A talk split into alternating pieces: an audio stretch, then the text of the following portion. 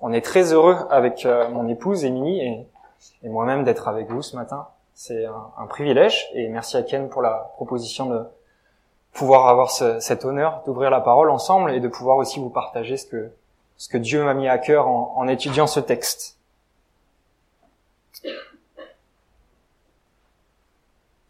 Vous ne me connaissez pas tous personnellement, mais si vous passez quelques minutes à discuter avec moi de, de savoir quelles sont mes, mes passions et ce que j'aime dans la vie, il y a probablement quelque chose qui va ressortir assez rapidement et c'est une passion qui a commencé depuis, depuis tout jeune, que vous pouvez voir sur la photo ici à, à votre gauche. Je suis le petit bonhomme qui est à côté du coach là et il y avait quelque chose qui était très important dans ma vie à ce moment-là et c'était le football. C'est un, un, sport collectif et vous savez que l'idée de ce sport c'est travailler en équipe, être en équipe sur un terrain afin de pouvoir se passer le ballon, marquer des buts et de pouvoir éventuellement gagner des matchs. Et ce que j'aimais dans, dans, dans, ce sport, c'était l'idée de, de, devoir travailler en équipe, pouvoir s'entraider, pouvoir euh, même s'entraîner ensemble. Vous savez, quand on est sur un terrain, terrain il y a parfois des, des équipiers ou des coéquipiers qui font des erreurs, on doit rattraper leurs erreurs. Parfois nous-mêmes, on fait des erreurs et d'autres rattrapent nos erreurs et on est un petit peu ensemble dans le même bateau, et on a un but qui est commun. Et il y avait un moment particulier que, que j'aimais, ceux qui ont fait des sports collectifs, même peut-être des sports individuels, mais on ressent plus ça avec les sports collectifs, vous avez peut-être déjà vécu ça. Vous savez, c'est juste avant un match, quand on est dans le vestiaire, qu'on est assis sur les bancs, que le coach vient d'expliquer un petit peu la, la stratégie sur un tableau à créer, qu'il a mis nos noms, etc., que vous faites partie de l'équipe qui va commencer le match. Et le coach vient et vous distribue les maillots avec votre numéro et vous enfilez le maillot en même temps avec vos, équipiers, nos, mes copains à l'époque. Vous savez, vous ressentez quelque chose de particulier. Une, une sorte de... Vous appartenez à l'équipe et vous sentez que là, vous allez avoir un rôle à jouer dans le match qui va, qui va y avoir.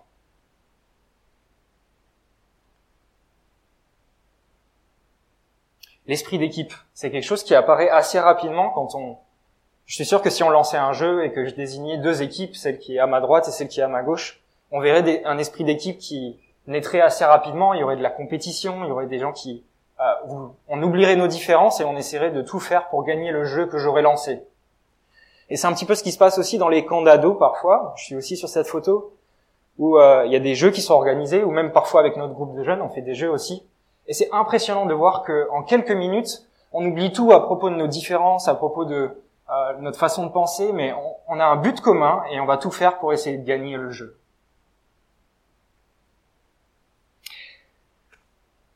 Le texte que nous allons voir aujourd'hui nous rappelle combien il est important de pouvoir travailler en équipe, pouvoir travailler à l'unité justement. Et malheureusement, on n'a pas de maillots qui nous font ressortir l'appartenance à une église particulière. On pourrait faire des maillots euh, à l'effigie de la bonne nouvelle, ce serait peut-être une bonne idée. Vous pouvez soumettre l'idée à Ken. On n'en a pas, nous, à Kétini, mais on a quelque chose de bien plus beau qui, qui marque cette appartenance à la même équipe. Et c'est le Saint-Esprit qu'on a en chacun de nous, et qui est en chacun de vous aussi, qui appartenait à Jésus-Christ. Et ça, c'est comme un maillot, si vous voulez, qui, qui marque notre appartenance à l'équipe de Jésus-Christ. Ça vient sceller cette appartenance. L'apôtre Paul, vous savez, vous le connaissez, il a été un grand instrument de Dieu pour la propagation de son évangile, pour que la bonne nouvelle s'étende par tous les pays, jusqu'à Rome, ça a été pour lui. Mais vous savez, l'apôtre Paul, il n'a pas travaillé tout seul. Il s'est entouré d'une équipe, il s'est entouré d'amis, il s'est entouré d'équipiers, parce qu'il savait que seul, il ne pourrait pas aller bien loin. Le texte que nous allons découvrir ensemble marque l'importance de l'amitié, de la fraternité dans le ministère et dans notre vie avec Christ, comme Ken le disait tout à l'heure, on n'a pas appelé, on n'a pas été appelé, on n'a pas été sauvé pour vivre notre foi seul. On a été appelé pour vivre notre foi aussi de manière collective. Et j'espère que ce texte saura nous encourager en ce début d'année à développer une vision plus collective de notre vie avec Christ. Et avant d'ouvrir la parole, je vous invite à prier courtement. Seigneur, toi qui es notre Dieu, je te remercie pour euh, ce temps qu'on va avoir, ce privilège qu'on a d'ouvrir ta parole encore une fois ce matin. Ta parole, c'est un guide pour nos vies, c'est euh, quelque chose qu'on veut lire, qu'on veut comprendre, qu'on veut apprendre et qu'on veut aussi mettre en pratique.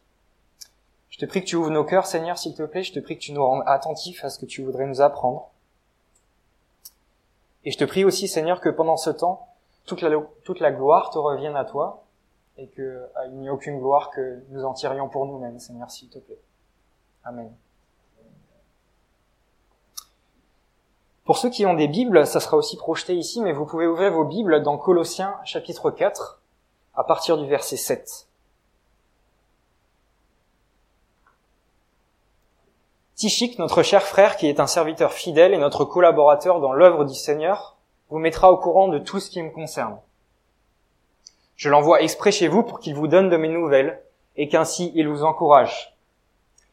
J'envoie avec lui Onésime, notre cher et fidèle frère, qui est l'un des vôtres. Ils vous mettront au courant de tout ce qui se passe ici. Vous, vous avez les salutations d'Aristarque, mon compagnon de prison, et du cousin de Barnabas, Marc, au sujet duquel vous avez reçu mes instructions. S'il vient vous voir, faites-lui bon accueil. Jésus, encore appelé Justus, vous salue également. Ces hommes sont les seuls croyants d'origine juive qui travaillent avec moi pour le royaume de Dieu. Ils ont été, pour moi un encouragement. Epaphras, qui est aussi l'un des vôtres et un serviteur de Jésus-Christ, vous envoie également ses salutations. Il combat sans cesse pour vous dans ses prières pour que vous teniez bon, comme des adultes dans la foi prêts à accomplir pleinement la volonté de Dieu. Je lui rends ce témoignage, il se dépense beaucoup pour vous, ainsi que pour ceux de Laodicée et de Hierapolis. Notre cher ami Luc, le médecin et Démas vous saluent. Veuillez saluer de notre part les frères et sœurs de Laodicée, ainsi que Nympha et l'église qui se réunit dans sa maison. Lorsque cette lettre aura été lue chez vous, faites en sorte qu'elle soit également lue dans l'église des Laodicéens, et lisez vous-même celle qui vous sera transmise par les Laodicéens. Dites à Archip, veille sur le ministère que tu as reçu dans l'œuvre du Seigneur pour bien l'accomplir. Moi, Paul, je vous adresse mes salutations en les écrivant de ma propre main. Ne m'oubliez pas, alors que je suis en prison, que la grâce de Dieu soit avec vous. Alors ces, ces versets qu'on vient de lire de, l'épître aux Colossiens, ce sont les derniers versets de la lettre. C'est pas forcément le, texte que l'on prêche le plus fréquemment, les salutations de Paul. Mais moi, en tout cas, quand je l'ai lu personnellement, j'en ai retiré un grand encouragement et j'espère que ça sera la même chose pour vous ce matin. Ce sont donc les derniers versets de la lettre et c'est le moment choisi par l'apôtre Paul pour transmettre les salutations de ses amis, de ses équipiers. Vous avez vu, il y a plein de noms qui ont été cités là pendant que j'ai, qu'on a lu ensemble ce texte. Et Paul transmet les salutations de ses équipiers à l'église de Colosse à qui la lettre est destinée. Et je vais juste rappeler un tout petit peu ce qui se passait et le pourquoi de, pourquoi Paul a écrit cette lettre à l'église de Colosse. Ça va nous aider à comprendre aussi la, la suite. Cette église, elle vivait une période difficile à cause d'une fausse idée, d'un faux enseignement qui se répandait. On ne trouve pas la description détaillée de cet enseignement, mais en regardant ce que Paul transmet, il écrit, on peut penser que la place de Christ était remise en cause. C'est un petit peu comme si tous les chants qu'on avait chantés pendant la louange sur la croix, sur Jésus-Christ, on disait mais oui mais il faut rajouter une strophe en plus, il faut dire que moi, Quentin, j'ai besoin de faire quelque chose en plus de ce que Jésus a fait pour pouvoir avoir le salut. C'était l'idée qui se répandait dans l'église de Colosse que le, sacrifice de Jésus-Christ n'était plus pleinement suffisant pour le salut. Il fallait faire quelque chose en plus. On ne sait pas quoi, mais Jésus n'était plus suffisant. Et j'imagine qu'il devait régner une atmosphère particulière dans cette église, probablement qu'il y avait des conflits entre les personnes qui soutenaient cette idée, cette fausse idée, et les personnes qui restaient fidèles à l'évangile où la grâce seule, la foi seule, la foi que l'on place dans l'œuvre de Jésus-Christ sauve. Et il devait y avoir un tel chaos, un tel conflit, que un des responsables de l'Église, Epaphras, qu'on a vu dans notre texte tout à l'heure, si vous voulez, c'est comme s'il était, je pense qu'il était ancien de l'Église. Epaphras se déplace en personne pour demander à Paul des conseils. Et Paul était à Rome, donc, si, vous pourrez regarder une carte après, j'en ai pas là, mais entre Rome et Colosse, il y avait un long voyage, il n'y avait pas les avions à l'époque, et Epaphras a, a, décidé de faire ce voyage lui-même pour pouvoir aller demander des conseils à Paul sur comment est-ce que le problème pouvait être réglé. et donc la longueur du voyage entre Colosse et Rome, l'attitude d'Épaphras, qu'on retrouvera notamment au verset 12 dans notre texte tout à l'heure, nous, nous font penser qu'il y a vraiment quelque chose d'important qui a été en jeu dans l'Église. Et, je, pense que si, par exemple, à la Bonne Nouvelle ou à Quétigny, la place de Jésus-Christ était remise en cause, c'est quelque chose d'important. Et c'est pas quelque chose qu'il faut traiter à la légère, et Epaphras l'avait compris. Et il est allé demander conseil auprès de Paul. Et ce que Paul va faire, c'est que pendant toute la lettre, il va remettre Christ à la première place. Je vous invite aussi à relire les, trois premiers chapitres de, de l'épître aux Colossiens avant. C'est une ode à Jésus-Christ. Tout, tout est pour Jésus-Christ, la première place pour Jésus-Christ. Et maintenant, dans le, chapitre 4, Paul va encourager les Colossiens à persévérer malgré les difficultés auxquelles ils sont confrontés. Et pour cela, il va envoyer Tichik, qui un autre personnage qu'on a vu en lisant notre texte, afin qu'il puisse réconforter les membres de l'église de Colosse. Et vous savez, Tichik, il est très probable qu'il soit parti de Rome, là où était emprisonné Paul, et qu'il qu'il ait fait le voyage inverse jusqu'à Colosse, avec les deux lettres qu'on a aux Colossiens et aux Éphésiens. Et moi, ce qui m'a frappé, c'est regarder au, verset 7, quand on lit, regardez comment Paul décrit son ami. Il appelle son cher frère. Il appelle un serviteur fidèle. Il l'appelle un collaborateur dans l'œuvre du Seigneur. J'aimerais bien qu'un ami me décrive comme ça. Ce qu'on ressent, c'est une amitié profonde de la part de Paul. Quelque chose qui, il aime profondément cet homme. Et non seulement il aime cet homme, mais il y a quelque chose en plus qui les unit, c'est que tous les deux, ils servent Christ ensemble. Paul est en train de leur dire, je vous envoie pas n'importe qui. Je vous envoie, vous les Colossiens qui êtes dans la difficulté, je vous envoie un serviteur fidèle, que j'aime profondément. Et je vous l'envoie afin qu'il réconforte vos cœurs qui sont peut-être meurtris. Je vous, je vous l'envoie afin qu'il vous encourage à vous accrocher à la personne de Jésus-Christ, malgré tout ce qui est en train d'être dit autour de vous. Et vous savez, on retrouve Tichik à plusieurs reprises dans le Nouveau Testament, et à chaque fois, on ne nous donne pas énormément de détails sur cet homme, mais on remarque que Paul le mandate, l'envoie souvent pour accomplir des missions que lui ne peut pas accomplir. Et je me disais que ça devait pas forcément être facile si on se place à la place de Tichik, d'accomplir entre guillemets ce que Paul ne pouvait pas accomplir, en quelque sorte travailler dans l'ombre de l'apôtre Paul.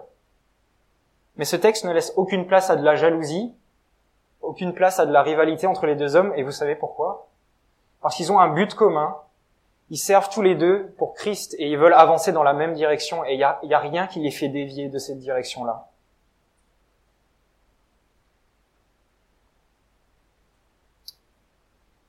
La mission de son ami Tichik sera d'encourager les Colossiens en donnant des nouvelles de Paul, c'est ce que le texte nous dit, et également en témoignant de ce que Jésus est en train d'accomplir à travers eux.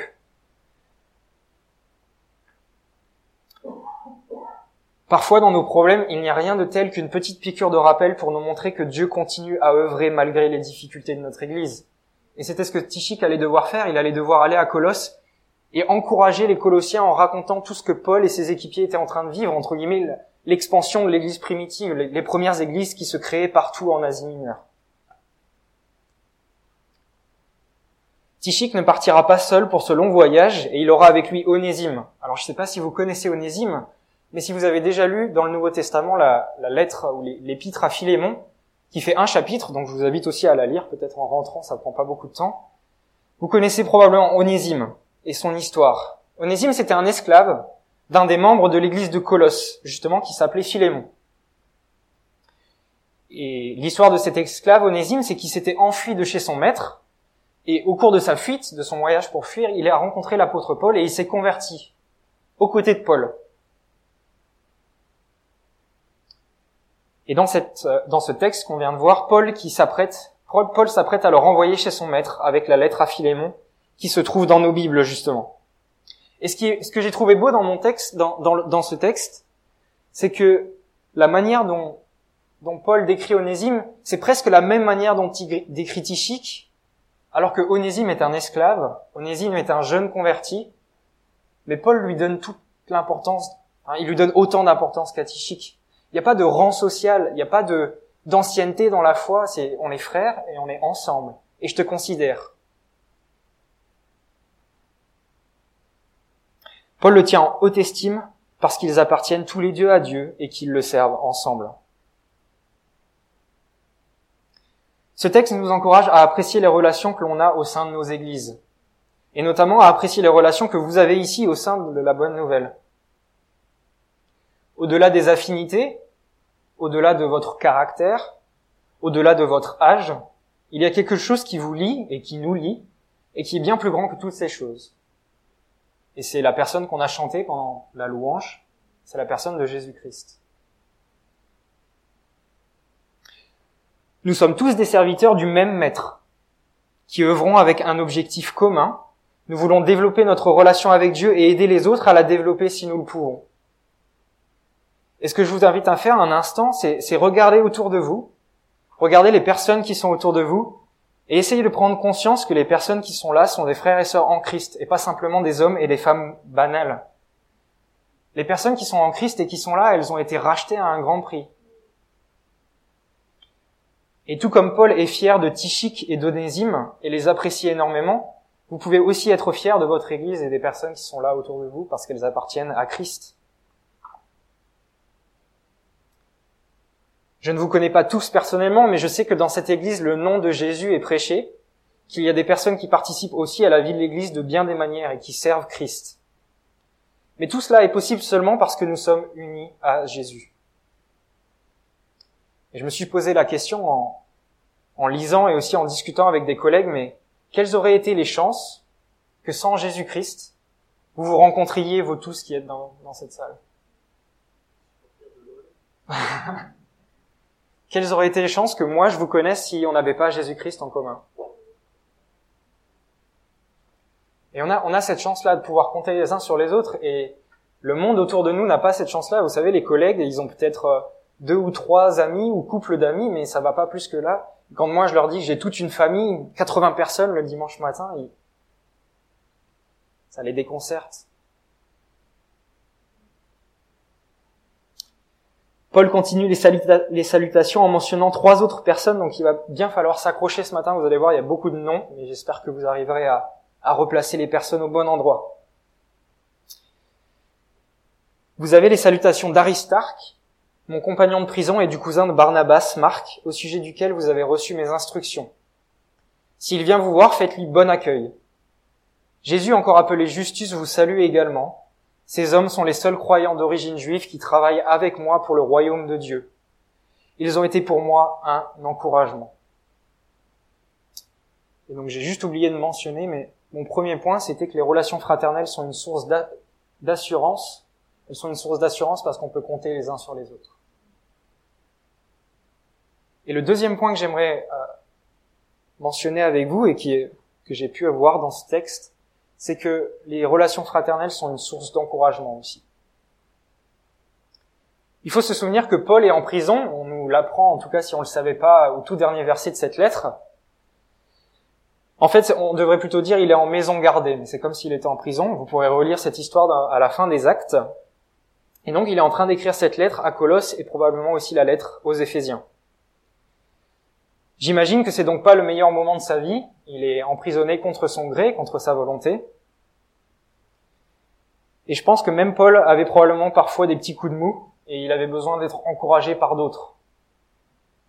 Je sais pas si vous avez cette image, mais parfois quand on lit Paul, on a l'impression que c'est quelqu'un qui, euh, contre vent et marée, il avance. Et je pense que parfois il avait besoin aussi d'être encouragé par d'autres et on le voit notamment ici. Aristarque est décrit par Paul comme son compagnon de prison. Et on retrouve cet homme euh, lors d'un de ses voyages missionnaires à des, lors d'un des voyages missionnaires de Paul à Éphèse. Et vous savez, lors de ce voyage, il y a quelque chose qui s'est passé. Ils étaient en train d'annoncer l'évangile. Aristarque était aux côtés de Paul. Et à un moment, Aristarque était probablement dans un lieu public et il a été pris à partie par la foule parce qu'il a été reconnu comme un proche de Paul. À un autre moment, il a aussi très probablement vécu la tempête sur un bateau avec Paul en acte 27. Et il est maintenant auprès de lui en prison, à Rome. Donc je ne sais pas si Aristarque lui porte malchance, je pense pas que c'est ça, mais il y a beaucoup de mauvaises choses qui se sont passées quand ils étaient tous les deux ensemble. Je pense plutôt que Aristarque était là à n'importe quel moment de la vie de Paul et qu'il était là surtout dans les moments difficiles. et qu'il était fidèle. Et vous savez, c'est tellement précieux d'avoir des amis qui sont capables de rester fidèlement près de vous, même quand la vie devient dure. Et même l'apôtre Paul avait besoin de ça. Et regardez ce que la Bible nous dit à propos de l'amitié dans les moments difficiles. Ça a été très encourageant pour moi. Proverbe 17, verset 17. L'ami aime en toutes circonstances, et dans le malheur il se montre un frère. Ou encore en Ecclésiaste 4, verset 9 à 10, il vaut mieux être deux que tout seul, parce qu'à deux on retient un bon profit du travail. En effet, en cas de chute, l'un relève son compagnon, mais malheur à celui qui est seul et qui tombe sans avoir de proche pour le relever.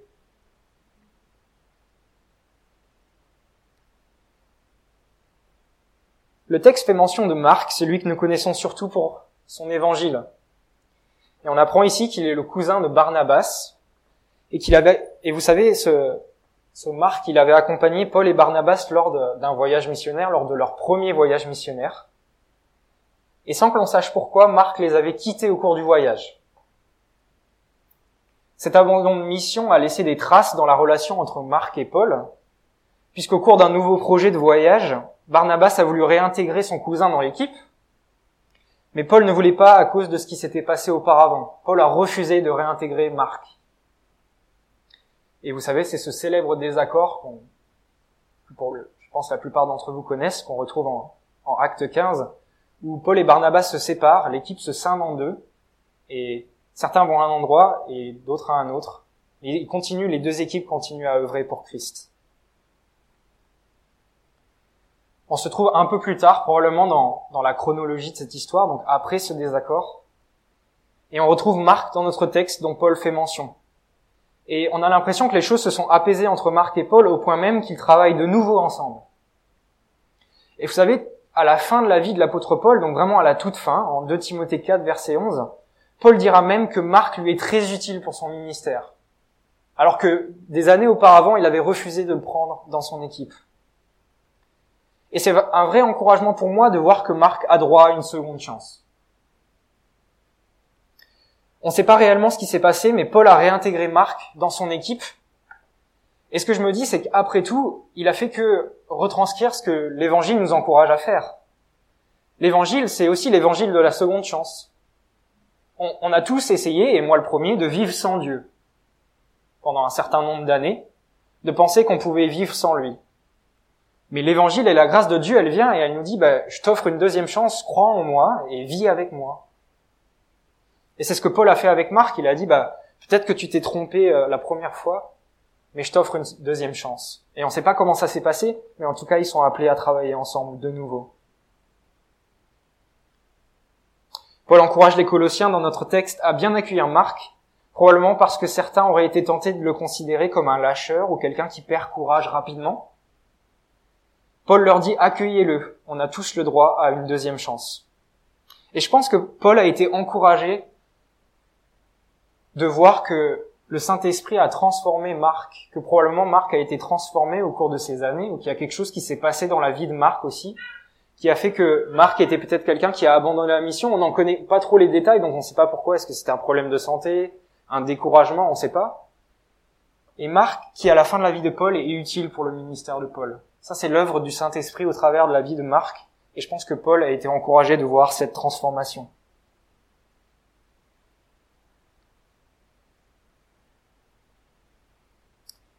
Enfin vient la mention de Justus. Un, il s'appelait aussi Jésus. C'était un, nom assez particulier. Il avait le nom de son sauveur. Donc c'est pas Jésus euh, notre sauveur à tous, mais il y avait un homme qui s'appelait Jésus. Et je pense qu'il a décidé de s'appeler Justus afin de dissocier de la personne de Jésus-Christ probablement. Et on ne sait pas grand-chose de lui, mais on sait simplement qu'il était juif et qu'il travaillait avec Paul. Et vous savez tout comme moi que Paul était juif, et il s'est rendu compte que Jésus était le Messie promis dans l'Ancien Testament. Il y a quelque chose qui devait beaucoup attrister Paul, c'est que ses compatriotes, les personnes qui euh, partageaient cette religion juive, euh, qui venaient, euh, qui étaient ses racines, il y avait beaucoup de personnes qui rejetaient la personne de Jésus-Christ. Et on l'a chanté tout à l'heure, c'était dans un des chants, que le salut vient des Juifs. Il était pour eux premièrement, mais beaucoup d'entre eux l'ont refusé. Certains l'ont accepté, mais beaucoup d'entre eux l'ont refusé. Et je pense que ça devait décourager Paul. Il a même été battu, il a même été condamné devant des tribunaux ou amené devant des tribunaux à cause des juifs, et je pense que c'était un grand sujet de découragement pour lui. Mais dans ce découragement, il a des équipiers, des, personnes d'arrière-plan juifs qui sont avec lui et qui sont pour lui un sujet d'encouragement. C'est ce que ce texte nous dit. Ces hommes sont les seuls croyants d'origine juive qui travaillent avec moi pour le royaume de Dieu, et ils ont été pour moi un encouragement. Et vous voyez, Paul, il pourrait se focaliser sur le grand nombre de juifs qui refusent Jésus-Christ, et il pourrait être découragé par ça, mais il choisit de placer son regard sur les gens qui sont avec lui, et d'être encouragé par le travail des gens qui sont avec lui. vous voyez, on a toujours ce choix dans nos vies de placer nos yeux sur les choses qui nous découragent, ou savoir regarder sur les choses qui peuvent nous encourager.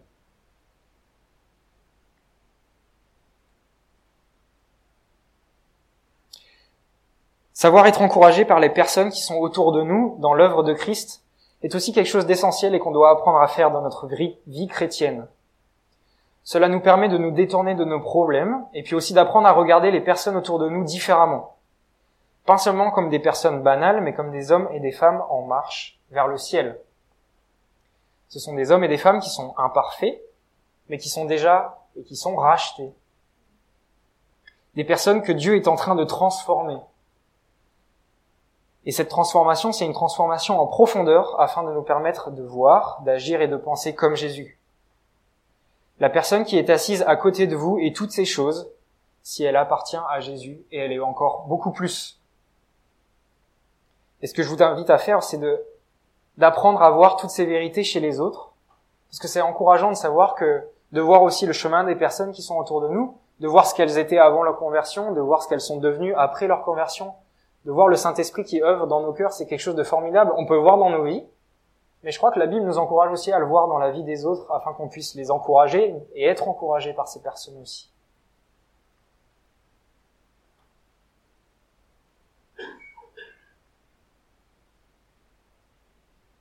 Les relations fraternelles au sein de l'Église universelle, c'est-à-dire de tous les rachetés, de tous les croyants qui ont placé leur confiance en Jésus, sont un cadeau de Dieu. Et on a déjà vu qu'elles étaient une source d'assurance et puis une source d'encouragement.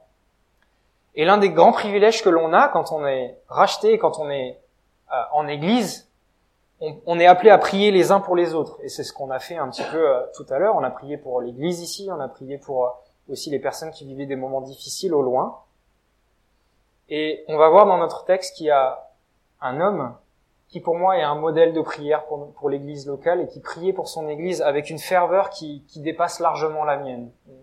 J'espère qu'on pourra être encouragé par l'exemple de cet homme. Epaphras, qui est aussi l'un des vôtres et un serviteur de Jésus-Christ, vous envoie également ses salutations. Il combat sans cesse pour vous dans ses prières pour que vous teniez bon, comme des adultes dans la foi, prêts à accomplir pleinement la volonté de Dieu. Je lui rends ce témoignage, il se dépense beaucoup pour vous ainsi que pour ceux de la Odyssée et de Hierapolis.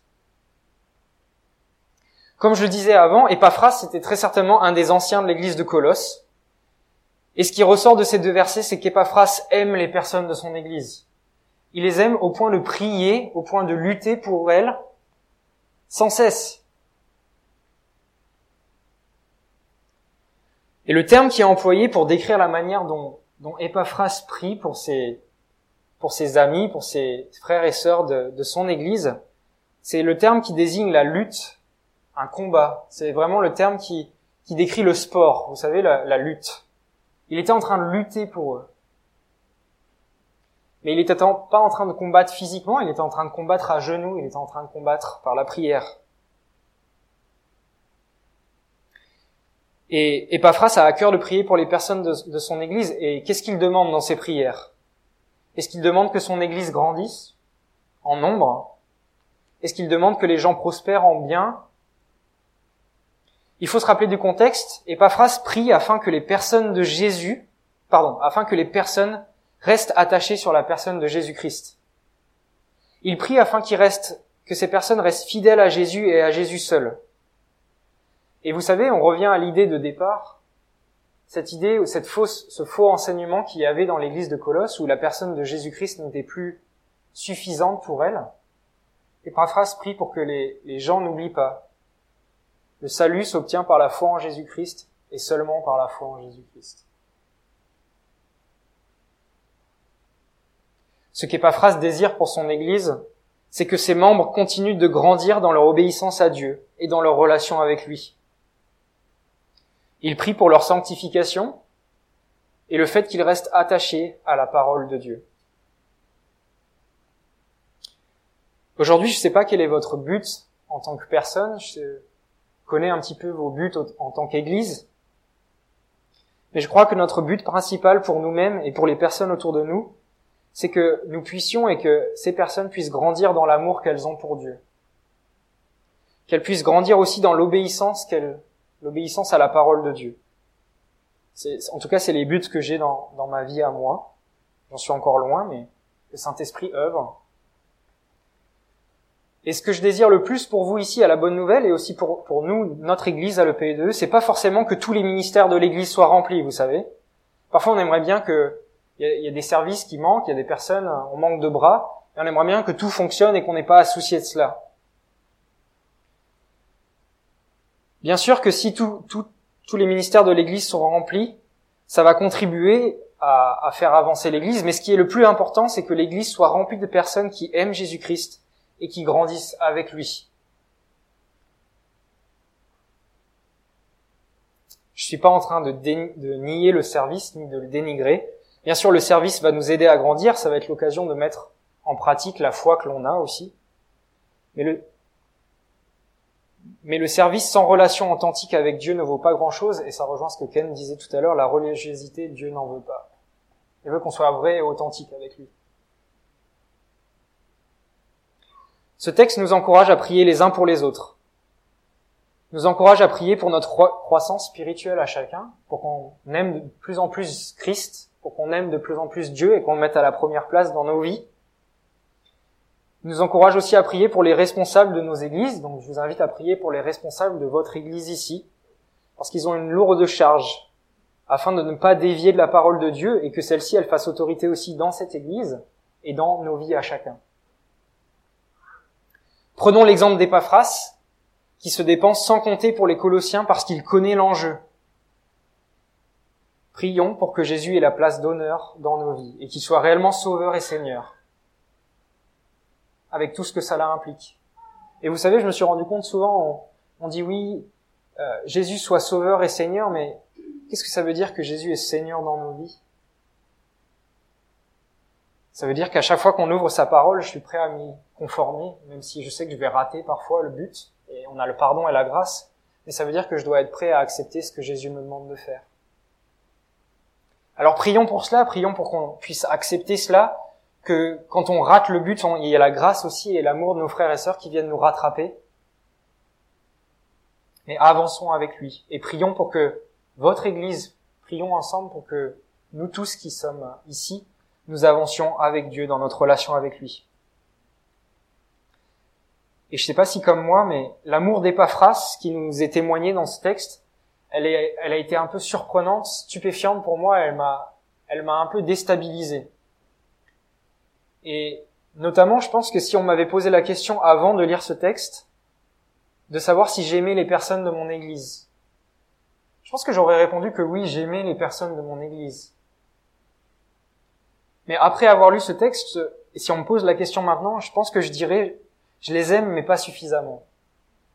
Je pense que je les aime, mais je dois encore plus prier pour elles. Je dois encore plus prier pour leur relation avec Dieu. Je dois apprendre à prier sans cesse, comme Epaphras le faisait sans elle, pour elle. Et je vous pose la question ce matin, à quel point vous aimez les personnes qui sont autour de vous dans votre église? À quel point est-ce que vous priez les uns pour les autres? Et je m'y inclus dedans parce que je le fais pas assez souvent non plus, mais à quel point nous prions les uns pour les autres? Et je crois que ce texte nous encourage vraiment à considérer notre foi pas seulement de manière personnelle, mais de manière collective. En tant que famille, en tant que frères et sœurs. On a chanté comme on avait un papa Yahweh. Si on a tous chanté qu'il est notre papa, ça veut dire qu'on est des frères et sœurs et qu'on a le même papa.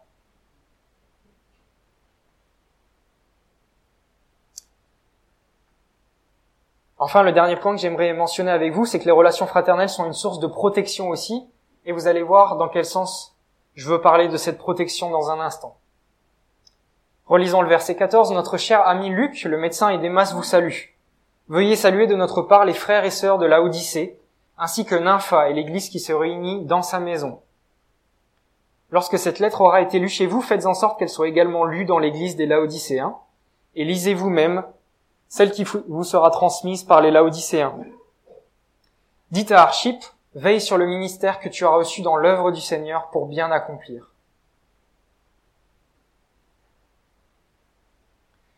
Paul mentionne Luc et Démas, deux autres accompagnateurs, dans son ministère. Et ils auront des parcours assez différents, encore une fois, si vous regardez euh, l'apparition de ces, personnages dans le Nouveau Testament.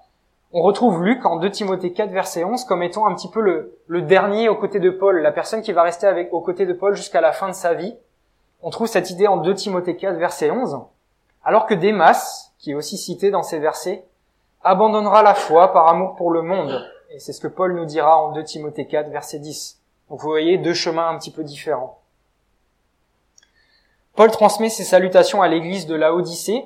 C'était une église qui était très proche de l'église de Colosse, probablement dans un périmètre de, de 15 kilomètres. Et je pense qu'il a fait cela et qu'il a invité aussi à ce que cette lettre soit lue dans cette église, parce que vous savez, une fausse idée, une fausse doctrine, ça s'arrête pas aux frontières d'une ville. Probablement que cette idée que Jésus n'était plus pleinement suffisante, elle allait se propager et peut-être que c'était même déjà le cas dans d'autres églises. Cette directive de Paul que la lettre soit lue ailleurs montre la détermination de celui-ci à rétablir Christ au centre et qu'il reste au centre pas seulement dans l'église de Colosse, pas seulement à la bonne nouvelle, mais dans toutes les églises qui annoncent Jésus-Christ et qui prêchent son nom.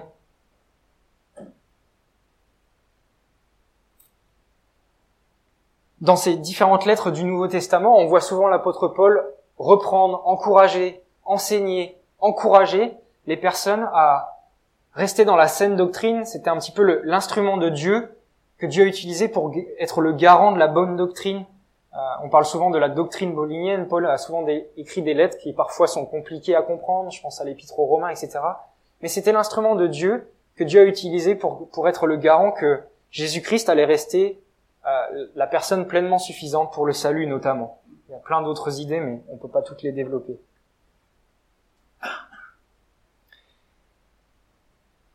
Et je crois qu'il en est aussi de même pour nous aujourd'hui, toute proportion gardée. Nous ne sommes pas l'apôtre Paul, personne d'entre nous ici sommes apôtres. Mais je crois qu'on a quand même chacun la responsabilité d'avertir un frère ou une sœur qui s'écarterait de la parole de Dieu. Mais si je suis prêt à faire ça, ça veut aussi dire que je dois être prêt à accepter que quelqu'un me reprenne. Si moi aussi je dévie de la parole de Dieu. Ce que je viens de dire demande énormément de sagesse, de prière, de douceur. Reprendre un frère ou une sœur n'est pas un jeu. C'est pas l'occasion pour nous de montrer que nous sommes meilleurs qu'eux. Et je sais pas si vous avez déjà eu à le faire dans vos vies, mais c'est pas quelque chose qu'on fait avec plaisir. Reprendre quelqu'un n'est pas quelque chose à prendre à la légère, cela demande de l'amour, de la confiance, de la maîtrise de soi, et je le redis encore, de la prière. C'est un aspect essentiel de la vie chrétienne qu'on appelle la redevabilité. C'est cette idée qu'il y a des personnes à qui on donne le droit d'avoir un regard sur ma vie, des personnes à qui j'ai donné le droit d'avoir un regard sur ma vie, dans la façon dont je me comporte, et qui peuvent venir me trouver et me dire Quentin, il y a un truc qui va pas là. Je pense que t'as as raté quelque chose ou tu, je pense que tu vas pas dans le droit chemin. Et on a besoin de ces personnes-là parce que des fois, on se rend pas compte. Et ma femme est la première personne qui a ce rôle-là de redevabilité envers moi et qui est capable de me reprendre si j'en ai besoin. Mais c'est pas que pour les hommes, les hommes ou les femmes mariés. On peut avoir des amis, et j'en ai, qui sont capables de venir me trouver et me dire, Quentin, là, il y a je pense que tu as raté. Je pense que tu dois, tu as eu une mauvaise attitude là. Tu dois probablement demander pardon. Et ces relations authentiques qu'on est capable d'avoir dans l'église, c'est une source de protection parce que ça va nous aider à avancer avec confiance. Parce que l'on sait que si on, on, rate quelque chose, il y a des personnes qui sont, qui nous connaissent très bien et qui sont capables de nous reprendre si besoin. Et donc on peut avancer ensemble en se disant, bah, j'avance, je fais de mon mieux. Et je sais qu'aussi il y a des frères qui sont avec moi et qui sont capables de me dire quand je fais quelque chose de mal et qui sont capables de m'encourager aussi. Et je pense que le lieu idéal pour ce genre de relation, c'est pas forcément l'église dans son entièreté, d'accord? Je pense pas que la Bible nous encourage à avoir des relations de redevabilité les uns avec les autres, chacun dans notre communauté entière. Je pense que ça se fait plutôt dans des groupes restreints d'amis. Et j'ai entendu parler tout à l'heure au cours des annonces, vous avez des groupes d'hommes et des groupes de, de, femmes qui se réunissent. Et je pense que déjà c'est un lieu privilégié où vous pouvez être redevables les uns envers les autres, où vous pouvez partager quand ça va bien et aussi partager quand ça va un peu moins bien, et vous encourager et vous reprendre aussi parfois les uns les autres. Mais vous voyez, ça doit se faire dans un cadre de confiance. On, on fait pas ça avec des gens qu'on ne connaît pas, on fait pas ça avec des gens qui viennent ici pour la première fois. Je pense qu'il y a un cadre de confiance, d'amour, de, fidélité aussi, en quelque sorte, et d'authenticité qui doit se nouer avant d'être capable de faire ça. Et le cadre pour moi qui est le plus euh, que j'ai expérimenté aussi dans ma vie, c'est un, un, concept qu'on appelle les groupes de croissance. Je sais pas si on vous a, vous êtes euh, des fervents adeptes des groupes de croissance, mais l'idée c'est, c'est simplement de se réunir à deux ou trois avec des personnes du même sexe, une fois par semaine ou une fois toutes les deux semaines, pour ouvrir la parole ensemble et en quelque sorte prendre l'engagement avec les personnes avec lesquelles vous allez vous réunir d'être authentique. C'est-à-dire de vraiment partager quand les choses vont mal, de dire quand les choses vont bien, de partager quand on a péché, de partager quand il y a des victoires aussi vis-à-vis du péché, en quelque sorte d'être ouvert et vrai avec ces personnes. Mais vous voyez, je le fais pas là devant vous, devant tout le monde. Je pense qu'il y a là un cadre. Donc les groupes de croissance, c'est ce cadre, c'est une activité comme une autre. C'est un concept, ça peut prendre différentes formes, et je l'ai déjà dit, mais le groupe d'hommes et de femmes peut être cette forme aussi de redevabilité.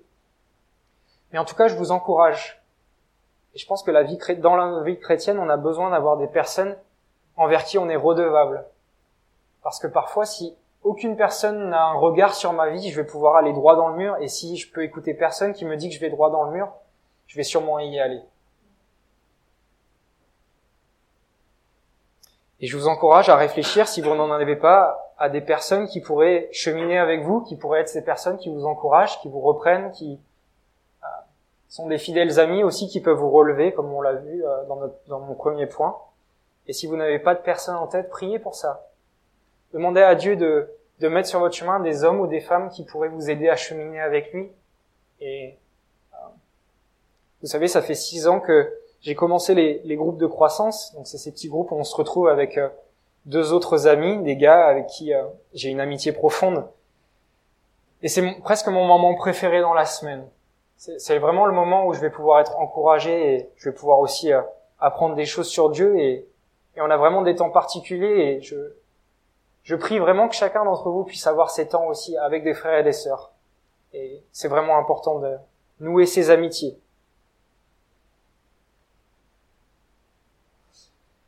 Enfin, l'avant-dernier verset nous parle d'un certain Archip. Alors vous avez vu, comme je le disais tout à l'heure, qu'on a vu beaucoup de personnes différentes ce matin. Je ne sais pas s'il y a des gens qui ont besoin d'idées pour des prénoms pour des futurs bébés ou des petits-enfants. Euh, mais en tout cas, il y a plusieurs prénoms que vous pouvez utiliser là. Et on en a vu au moins six ou sept. C'est des prénoms un peu vieillots, mais pourquoi pas. Hein. Archip, Tichik, ça peut être sympa. Mais de par ce que Paul dit à Archip, veille sur le ministère que tu as reçu, c'est le verset que j'ai mis ici dans ma slide, au verset 17. Veille sur le ministère que tu as reçu dans l'œuvre du Seigneur pour bien l'accomplir. De ce verset, on peut en déduire que euh, Archip était probablement responsable d'église, ou en tout cas qu'il avait un rôle dans l'église à laquelle il, appartenait. Et Paul l'encourage à rester attentif afin de bien accomplir son ministère. C'est un encouragement à persévérer et à continuer de travailler pour Dieu. Et c'est un encouragement que je prends pour moi-même et que je vous invite à prendre pour vous. Je pense qu'il y a beaucoup d'entre vous qui avaient un rôle, quel qu'il soit dans l'Église, ou même à l'extérieur dans votre travail.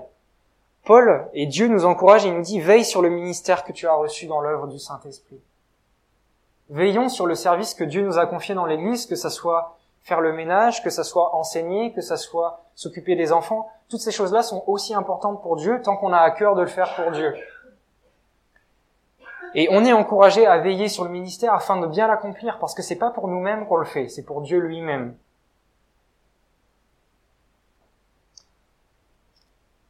Veillons sur notre travail aussi, notre travail séculier, celui que l'on a pour, euh, pour gagner des sous afin de pouvoir manger et se loger. Veillons sur notre travail afin de pouvoir rendre gloire à Dieu par notre attitude, nos efforts et nos paroles. On est aussi à être appelés des modèles dans le ministère que Dieu nous a confié, notre travail est un ministère que Dieu nous a confié dans le sens où on doit être une lumière, on doit être des témoins, auprès de nos collègues notamment. Et je ne sais pas comment Archip a reçu cet encouragement, mais il faut imaginer qu'à l'époque, il n'y avait pas beaucoup de gens qui étaient capables de lire et écrire, en tout cas moins qu'aujourd'hui. Et la plupart du temps, quand, euh, par exemple, les apôtres envoyaient des lettres aux églises, ces lettres, elles étaient lues de manière publique. C'est comme si j'ouvrais la lettre de Paul et je disais, bah, aujourd'hui, Église de la Bonne Nouvelle, je vais vous lire ce que l'apôtre Paul nous envoie. Je ne sais pas si ça m'aurait fait plaisir d'être mentionné par l'apôtre Paul à la fin de sa lettre, comme ça, comme l'a été Archip, et que Paul me dise, Quentin, veille sur le ministère que tu as, fais attention à ton ministère. Comment est-ce que vous auriez réagi si c'était votre nom qui était là à la place en disant mettez votre prénom et disait veille sur ton ministère? Mais de manière publique, hein, c'était lu publiquement. Les conseils et parfois le fait d'être pris ne sont pas toujours des choses qui font plaisir. Pourtant, la Bible nous encourage à savoir écouter les conseils et écouter les reproches que l'on nous fait au Proverbe 19, verset 20, écoute les conseils et accepte d'être repris, et finalement tu deviendras sage. Le conseil d'un frère ou d'une sœur est précieux, et je nous invite, et je m'invite à moi, parce que c'est pas toujours évident, hein, d'écouter les conseils, d'écouter les reproches, ça fait mal, on n'a pas envie, il y a notre orgueil aussi qui est là, on se dit mais non, moi je suis pas comme ça. Sachons écouter les conseils de nos frères et de nos sœurs qui, qui sont soit plus expérimentés, mais même qui sont peut-être plus jeunes dans la foi. Je pense qu'on a à apprendre de tout âge, de toute personne.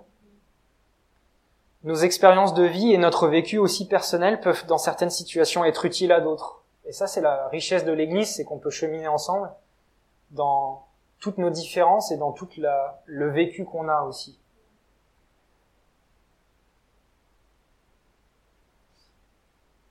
Alors vous voyez ce texte et ces salutations de Paul, je ne sais pas si c'est un texte que vous auriez choisi de lire en premier, mais pour moi elles ont été un grand encouragement dans la manière dont, dont je considère les relations fraternelles. Et on a vu notamment que ces relations fraternelles, elles sont une source d'assurance, elles sont une source d'encouragement, elles sont une source de soutien et aussi une source de protection.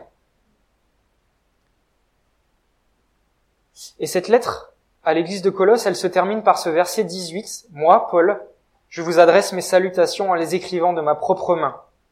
Ne m'oubliez pas alors que je suis en prison. Que la grâce de Dieu soit avec vous. C'est une salutation personnelle qui témoigne de l'affection de Paul pour ses destinataires. Il les avait jamais rencontrés probablement. Mais Paul les encourage à se souvenir de lui alors qu'il est en prison. Et il les encourage à prier pour lui aussi. Ce texte que nous avons lu ensemble ce matin est un magnifique rappel de la beauté qui se trouve dans les relations humaines où Jésus est au centre. Nous sommes appelés à vivre de telles relations dans mon église à l'EPUDE e et dans votre église aussi ici à la Bonne Nouvelle. Je pense que nous devons nous souvenir que nous travaillons ensemble pour le même maître. L'unité en Christ, elle est primordiale pour qu'une église vive bien ensemble et qu'elle soit aussi un témoignage auprès des personnes qui ne connaissent pas encore Jésus-Christ. Et vous savez, il y a une personne qui avait conscience de cela plus que n'importe quelle autre. Une personne qui avait conscience que l'unité de l'Église allait être un témoignage auprès des non-croyants. Et cette personne, c'est Jésus. Cette personne, c'est Jésus. Et vous savez, Jésus, juste avant d'être cloué sur la croix, il a passé du temps à prier. Il a passé du temps à prier pour lui-même, mais il a aussi prié pour nous qui sommes ici ce matin. Chaque fois que je lis ce texte de la prière de Jésus pour son Église, je suis bouleversé par le fait que Jésus, juste avant de mourir, alors que c'est lui qui allait souffrir, c'est lui qui allait porter le poids de mon péché, Jésus a pris le temps de penser à moi. Il a pris le temps de penser à toi, il a pris le temps de penser à nous en tant qu'Église parce qu'il savait qu'on allait avoir des, des challenges, il allait avoir des choses difficiles à vivre. Et j'espère que pour la nouvelle année qui commence, ce texte nous encourage, le texte que je vais lire juste après là, nous encourage à vivre l'unité en Christ, afin que nous puissions travailler en équipe pour lui, et faire connaître au monde l'amour de Dieu pour les hommes. Et c'est ce que Jésus voulait pour nous. En Jean 17, verset 20, c'est donc une prière que Jésus fait juste avant d'être cloué. Il vient, il a prié pour lui-même, il a prié pour ses disciples, et maintenant il prie pour l'Église qui va arriver aussi après sa mort. Ce n'est pas seulement pour eux que je te prie, ce n'est pas seulement pour mes disciples que je te prie, mais c'est aussi pour ceux qui croiront en moi grâce à leur parole. C'est donc nous qui sommes ici. Je demande qu'ils soient tous un. Comme toi, Père, tu es en moi et comme moi, je suis en toi. Qu'ils soient un en nous pour que le monde croit que c'est toi qui m'as envoyé. Je leur ai donné la gloire que tu m'as donnée afin qu'ils soient un comme toi et moi nous sommes un. Moi en eux et toi en moi. Qu'ils soient parfaitement un et qu'ainsi le monde puisse reconnaître que c'est toi qui m'as envoyé et que tu les aimes comme tu m'aimes. Père, mon désir est que tous ceux que tu m'as donnés soient avec moi, là où je serai, et qu'ils contemplent ma gloire, celle que tu m'as donnée parce que tu m'as aimé avant la création du monde. Père, toi qui es juste, le monde ne t'a pas connu, mais moi je t'ai connu, et ceux-ci ont compris que c'est toi qui m'as envoyé.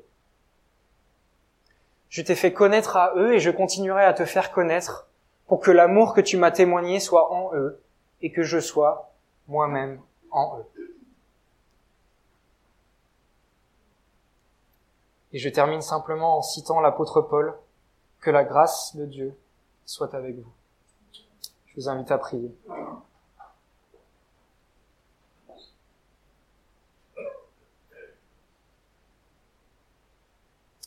Seigneur, je te remercie pour euh, ce beau rappel que l'on a et ce, ce privilège que l'on a d'avoir des relations fraternelles, des frères et des sœurs avec qui on peut cheminer dans la foi des frères et des sœurs avec qui on peut, on peut te louer, on peut se rappeler de toutes tes promesses, de tous les bienfaits aussi que tu accomplis dans nos vies.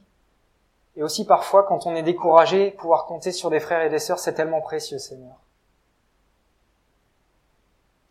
Je te remercie pour ce rappel et cet appel aussi à l'unité que tu nous lances. Tu, tu sais qu'il va y avoir bien des obstacles à cette unité, mais tu as prié pour nous, Seigneur, et tu ne nous laisses pas seuls, tu nous promets d'être avec nous jusqu'à la fin.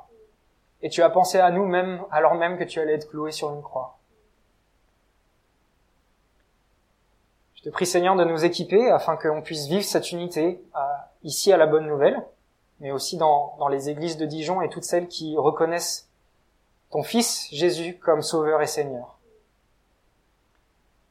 Merci parce qu'un beau jour on sera tous devant toi et on aura cette unité parfaite et complète qu'on trouvera complètement en toi.